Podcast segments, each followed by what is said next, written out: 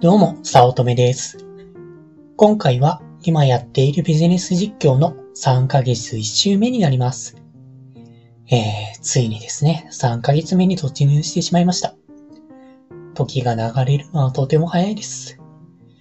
で、えー、結果の方なんですけれども、1週目にしてはまあそこそこ好調な方かな、と思っていて15万円となりました。とはいえ、年初の爆発があってこの数値なので、単純には4倍にならないかなと、まあ、下方修正気味に修正、推測しています。まあ、もう少しできる余地があるので、そこだけ頑張ったら安定軌道に入るというか入れて手作業を減らしていきたいですね。まだ外注化を進めていて、今回対応すればあとは例外処理だけで済むかなと予想しています。まあこれでだいぶ手が空くはずなので、拡大の方をさらに進め、進めていくつもりです。まあ、でですね、最近思ったことが、ビジネスでの行動と会社員勤めでの行動っていうのは真逆だと感じています。こう、会社員ってなんかひたすら守っていて、なんか特に新しいことをしない、今までやった前例主義がすごい横行しているなって感じたんですね。まあ一方のビジネスではどっちかっていうと攻めなきゃいけないと思ってるんですね。まあ例えばピーター・ティールさんの0 to 1といった書籍である名言ですが、競争したら負けという言葉があります。これを身近なビジネスに置き換えて考えると、競争したら、まあ、価格競争などに巻き込まれて、薄利になって結局全員負けるということです。まあ、メーカーである話なので伝わりにくいかもしれませんが、まあ、他にも会社ではですね、他社比較というのをよくしています。他社のスペックはこの程度、それでこの価格だからうちはこうしよう、みたいな感じでやるんですね。まあ、こんな他社との比較なんてされているんですけれども、まあ、比較している時点で負けで、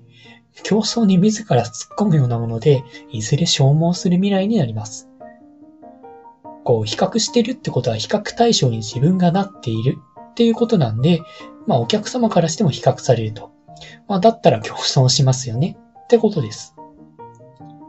まあこれに対して、まあそもそも競争したら負けだよねっていうことは、ダイソンとかを考えればわかりやすいと思います。吸引力の変わらない、ただ一つの掃除機。というコンセプトで、他の製品と比較される土俵に立ってないですよね。相手の吸引力はこうだからこうとか比較していませんし、CM で打ち出したのは使っている家族のイメージなのではなく、その吸引力の変わらないといったスペックで行っており、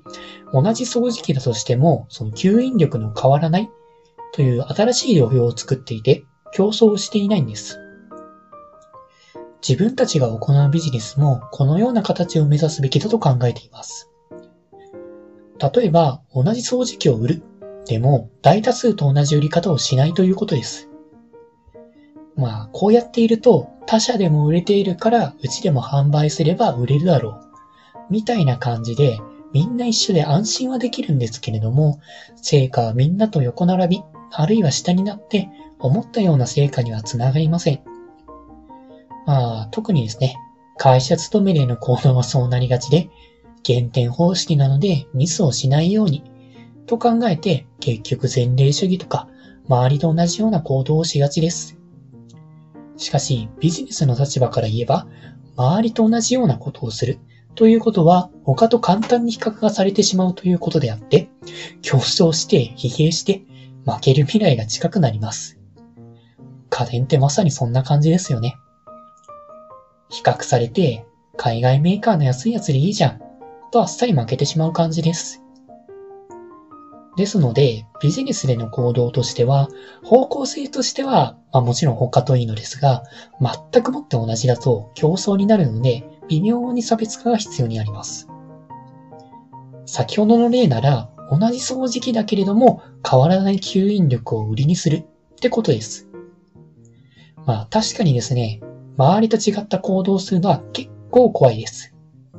こう、みんなが忙しく働いている中で自分だけ休みを取るとかですね。まあ、これは権利なのでしっかり休みを取るべきだと思いますよ。一年もあって自己都合で10日も休めないほど忙しいってどうかしていると思っています。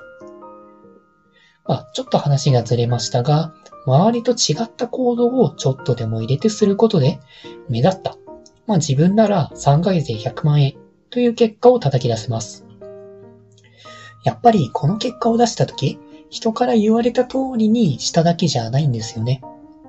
まあもちろん初めは言われた通りに、ただその通りに愚直にやっただけなんですけれども、後々、こう主張りで言うと、まあ流行り、まあ離れて自分の形をやっていったっていうところはやっぱり大きいんですよ。まあ同じコミュニティでも全く同じやり方をしていたら、そこの中でやっぱ戦いになっちゃうんですね。まあですので、自分なりの戦、まあ何でしょう、やっぱ離れて自分なりの型を作る。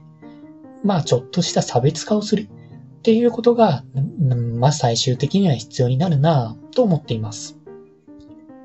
まあ副業するっていうのもそうですね。他の人が終身雇用を信じて働き続ける中で違う選択をするのはいろいろ言われている通り行き詰まると考えています。未来を考えれば副業は正しい判断です。コミュニティに入るのも大多数の人と違った行動をするということでプラスに働くはずです。まあ自分もですね、その周りもそうなる予定です。そうやって、ある種の反骨精神を育てて、他とは違った行動をすることがビジネスでは重要です。